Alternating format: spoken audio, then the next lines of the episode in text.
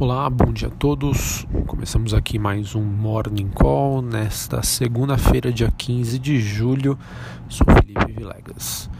Bom, olhando para o desempenho das principais bolsas internacionais, temos um dia relativamente positivo após o noticiário de que indicadores mostraram que a economia chinesa está se estabilizando após o PIB do segundo trimestre ter a maior desaceleração desde 1992. Pois é, o PIB da China, que desacelerou para 6,2 é, de abril a junho no comparativo anual, e como já dito, esse é o ritmo mais fraco desde que os dados trimestrais começaram em 1992 e em meio ao impasse comercial atual com os Estados Unidos.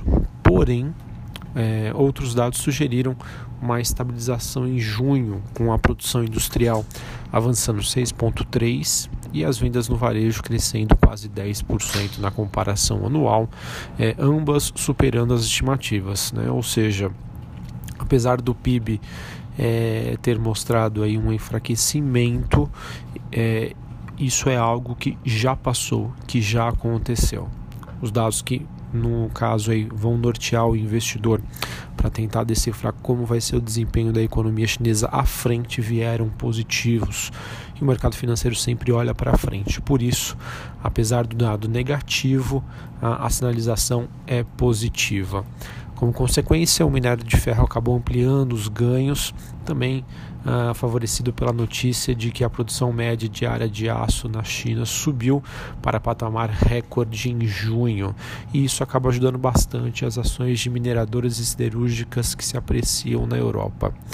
Das que a gente comenta aqui, a BHP sobe 0,5% e a Rio Tinto sobe 1,37% notícia que pode ser positiva também para as empresas brasileiras, como a Vale e demais siderúrgicas. Uh, em linhas gerais, uh, nós tivemos a bolsa chinesa fechando no positivo, a maioria das ações na, na Europa seguem em alta e os futuros norte-americanos também seguem ainda em terreno positivo. Uh, sobre o petróleo, a gente observa uma leve alta nesta manhã, tanto para o WTI negociado em Nova York quanto para o Brent negociado em Londres. É, ele que tem essa, essa movimentação positiva depois de que uma tempestade né, fechou por quase 3 uh, quartos da, da produção de petróleo no Golfo do México. Tá? Mesmo que ainda estejam é, reluzentes aí preocupações sobre a demanda. Bom, falando agora aqui sobre Brasil, tivemos na última sexta-feira a confirmação de que a votação em segundo turno da reforma da Previdência ficará para depois do recesso, somente em agosto.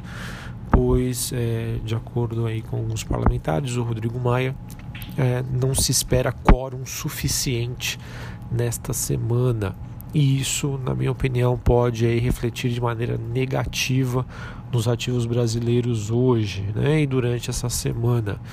O mercado que precificou, na minha opinião, a votação no Congresso em primeiro e segundo turno antes do recesso parlamentar é, deve entrar no movimento de baixa, né? na verdade, seguir né, com a movimentação apresentada já no finalzinho da semana passada. Para quem me acompanha aqui no meu último áudio, é, já mostrei aqui, mostrei não, né? Na verdade, comentei uh, conversando aqui com o nosso analista técnico, o Igor Gramiani, que vários ativos já apresentavam né, a sinalização né, através de padrões gráficos que mostravam aí uma possível reversão dos ativos. Eles acabaram, eles ainda estavam para ser confirmados, mas isso já mostrava um enfraquecimento da bolsa. Então agora, com a reforma da previdência ficando somente aí para agosto, votação em segundo turno, uh, o investidor vai ficar sem norte, né, sem o que se apegar. Uh, então o noticiário internacional deve influenciar mais os ativos brasileiros e sempre que você não sabe o que vai acontecer, é normal que o investidor tenha uma postura mais conservadora. Tá? Além disso, a, indefinição sobre a previdência pode testar aí o posicionamento por Copom né, em meio a apostas de que o BC já poderia cortar os juros na sua próxima reunião em 31 de julho. E em relação a isso, o relatório Focus e o índice BCBR né, podem ajudar na calibragem das expectativas. Esses indicadores serão divulgados agora pela manhã aqui no Brasil. Bom, com a reforma da Previdência sendo votada em segundo turno somente no dia 6 de agosto, né, ah, vamos ver aí como que o mercado vai reagir. É, em relação à decisão do cronograma, né, que foi adiado pela expectativa de, de baixo quórum, porém há uma grande chance de ser reincluída uh, na proposta os estados e os municípios, de acordo com o Globo. É, ele pegou uma frase aí do Tasso Gersati. Ainda o parlamento precisaria assumir seu protagonismo, se manifestou Rodrigo Maia em entrevista ao Globo, e de acordo com o Estadão, que se mostra em um passo à frente, ele sinaliza que o placar da Previdência já conta com 42 dos 49 votos para aprovação no Senado. Além disso, o recesso será, uns será aí, servirá como testes para a reforma da Previdência nas ruas. Né? Pode ser que surjam novas manifestações. Bom, para a gente finalizar aqui, falar sobre o noticiário corporativo que segue bastante movimentado. É, temos aí várias empresas que estão aproveitando esse, esse momento de mercado, né, o boom market, mercado touro, mercado de alta, para fazerem novas ofertas. Né? A, Rap, a Rapvida, empresa do setor de saúde, é, fará uma oferta restrita de ações, ela que pretende fazer uma nova captação de recursos e também é, vender aí novas ações, além da Movida, que deve fazer uh, uma oferta pública. Tá? Essa sinalização, uh, pessoal, ela acontece em meio aí às empresas observando essa janela do mercado é, em que está todo mundo otimista para vender as suas ações por um preço mais alto.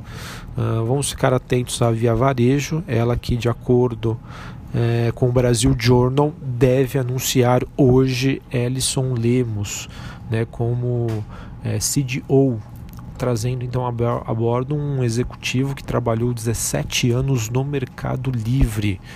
A Via Varejo, que está aí então atrás da concorrência em termos de tecnologia e integração do e-commerce com as lojas físicas, mas eles estão com uma frente muito forte aí de trazer gente de peso para tocar essa revolução aí que estaria por vir. Tá? Então vejo essa notícia aí como positiva, é, esse processo de mudança que vem acontecendo desde a entrada do Michael Klein como acionista controlador. Notícia também positiva para a Time for Financial 3, onde, de acordo com o valor econômico, o governo deu um aval à taxa de conveniência né, e com o parecer da, da Senacom, que diz que essa cobrança na venda online de ingressos não é ilegal ou abusiva. A ação sofreu no, nos últimos meses por conta dessa expectativa, né, se, se ela poderia fazer isso ou não. E agora uh, vem essa notícia aí dizendo que isso não é ilegal. Além disso, nós temos a justiça bloqueando cerca de 3 milhões de reais da CSN por risco de rompimento de barragem, de acordo com o Poder 360.